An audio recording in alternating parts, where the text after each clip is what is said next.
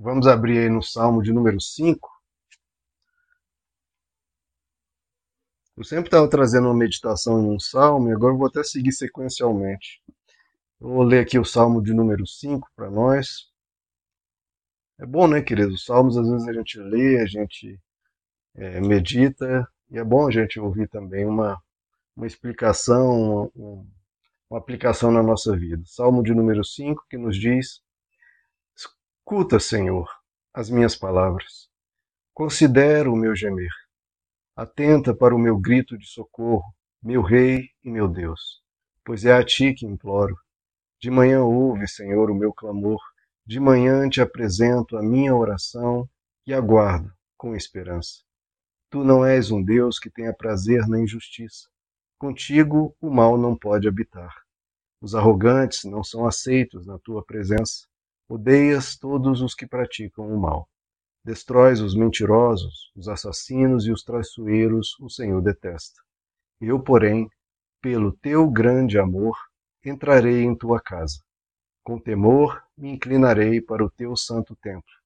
Conduze-me, Senhor, na tua justiça, por causa dos meus inimigos. Aplane o teu caminho diante de mim. Nos lábios deles não há palavra confiável. Suas mentes só tramam destruição. Suas gargantas são um túmulo aberto com suas línguas enganam sutilmente. Condena-os, ó Deus, caiam eles por suas próprias maquinações, expulsa-os por causa dos seus muitos crimes, pois se rebelaram contra ti.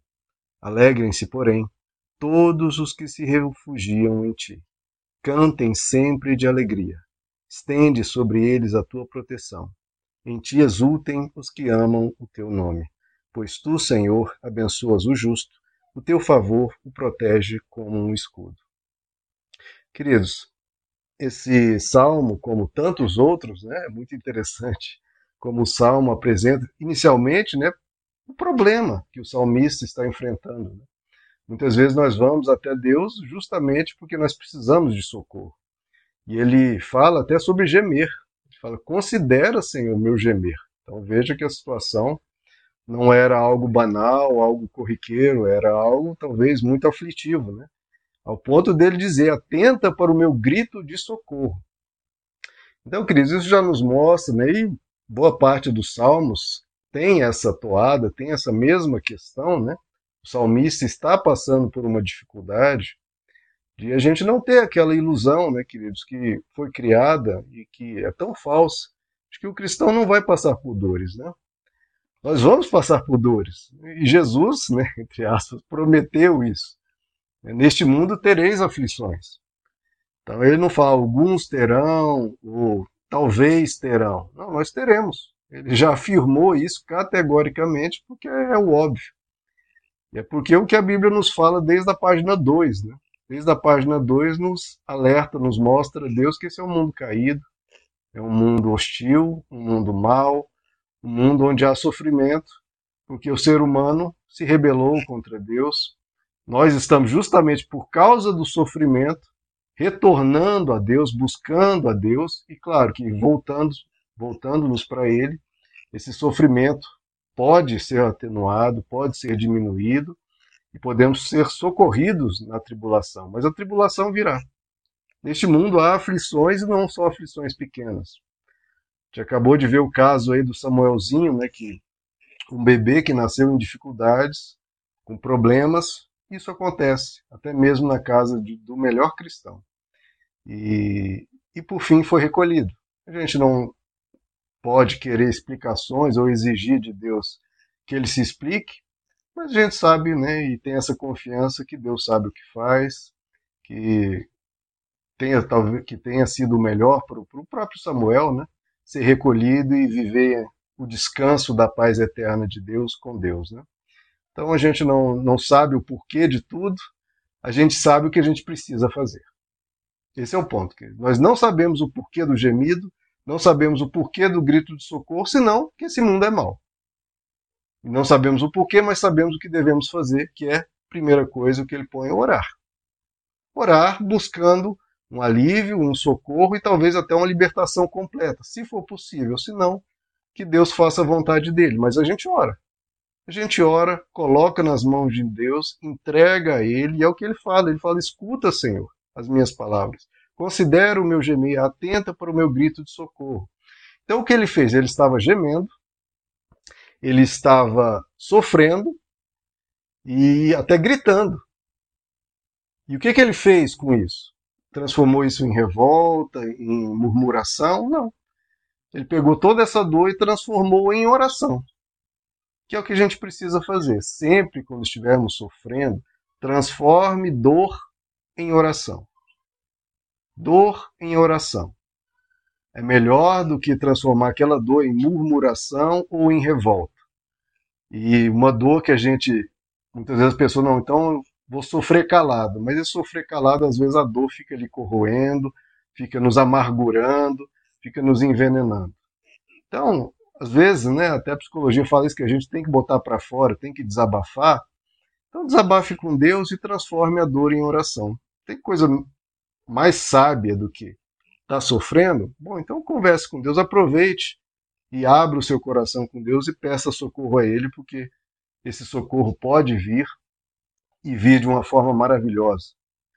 E nos versos seguintes, ele fala que Deus não é um Deus que tenha prazer no mal, não tem prazer na injustiça, não tem prazer naqueles que praticam a maldade. Então a gente tem que ter um cuidado, porque muitas vezes, que ele estava falando de transformar dor em oração, porque muitas vezes a, a pessoa transforma a dor e aquilo se torna uma, uma justificativa para relativizar princípios, para não dar mais valor nos caminhos de Deus e a gente se revoltar, a gente se rebelar. Muitas vezes a pessoa cai na maldade porque teve um sofrimento, porque alguém lhe fez um mal, a partir daí a pessoa passa a agir também mal. Não, queridos, nada pode ser justificativa para a gente abandonar a Deus nem a bondade. Que justificativa poderia haver para abandonarmos a bondade e o caminho de Deus? Ah, se acontecer uma tragédia. Ah, se, se acontecer isso ou aquilo ou aquilo outro. Nunca haverá uma justificativa para abandonarmos os caminhos. Nunca. Saibam isso de início e sempre. Nenhuma dor, nenhuma injustiça, nenhum sofrimento, nenhuma angústia Nada é justificativa para abandonarmos os caminhos de Deus. Nada. Porque se abandonarmos o caminho de Deus, as coisas só pioram, não melhoram, pioram. E pior, você piora você mesmo. Então a gente nunca abraça a injustiça e a maldade, pelo contrário. Né? Nessa perseverança e nessa fidelidade, Deus olha tudo isso e pode honrar justamente essa fidelidade, esse compromisso nosso com o caminho de Deus justamente diante da aflição. Que é o que a palavra de Deus diz, nós somos provados pela tribulação que passamos, para ver se o que, aqui, o que nós dizemos que cremos, nós cremos realmente, em face da dor. Quer dizer que crer no meio do oba-oba, às vezes aquilo é só superficial, aquilo não tem raiz, como Jesus diz né, na parábola das sementes. É uma semente que nasceu ali, mas não tem profundidade. Vem o sol, e queima aquela árvore. Então, mantermos-nos no caminho do bem, não importando o que aconteça. Porque aí a nossa oração tem poder, tem efetividade. A gente não se cansa de fazer o bem, a gente não deixa que o amor se esfrie, o amor pela palavra, o amor pela igreja, o amor por Deus, não deixe que o amor se esfrie por se multiplicar a iniquidade, que é o que Jesus disse. Né? que nos últimos tempos, por se multiplicar a iniquidade, o amor se esfriaria. Então, esse é o grande ponto da, da nossa resistência. Nós que cremos que estamos nos últimos dias, né? não sei quantos, quantos dias serão ainda, mas a gente está com certeza mais para o fim do que na época de Jesus, e por se multiplicar a iniquidade, a gente tem que resistir para o amor não se esfriar. E resistindo a esse mal que tem aqui no segundo terço do, do Salmo, a gente pode ir para o último terço, que é quando ele fala: olha, se alegrem todos os que se refugiam em ti. Então a gente precisa se refugiar. O que é o refúgio? Você se refugia quando está cercado de perigos, cercado de males. Se refugia em Deus quando há dor, quando há esse gemido, se refugia em Deus. Deus é abrigo, Deus é a fortaleza, Deus é refúgio. Busque, né? Como diz o Salmo 91, o esconderijo do Altíssimo. Que coisa linda, né, querido? A gente ter esse esconderijo. Vá até o teu Deus, se esconda nele, fala assim: Eu vou atravessar esse momento escondido em ti, apegado ao Senhor, compromissado contigo e me escondendo no Senhor. O Senhor é refúgio e eu vou atravessar isso de mãos dadas contigo e esperando pacientemente pela tua resposta e por atravessar isso. E aí ele fala: se refugie, segundo ponto, cante, cante sempre, cante. Muitas vezes, né, aquele ditado antigo, né, quem canta os seus males espanta, porque realmente existe o mal, o mal né, real que está ali diante de nós, existe o mal psicológico que nos abate. Se você canta, pelo menos o mal psicológico, o mal interno, você segura. Você não se desanima, não se desmorona. É importante cantar, cantar para atravessar aquele mal da melhor maneira possível, com o melhor bom ânimo possível, como Jesus disse. Vocês vão ter aflições, meus filhinhos. Tenham bom ânimo. Atravessem com a melhor leveza possível, com o melhor estado de espírito possível, com máxima força e o máximo alegria possível diante daquilo. Cante. Cantar nos ajuda a botar para fora e reanimar o nosso ser. Cante. E por fim ele disse que em ti exultem os que amam o teu nome. Também nós buscamos essa alegria em Deus, né, queridos? Sim, a gente se esconde nele, a gente se canta e sempre ir até ele amar o nome dele.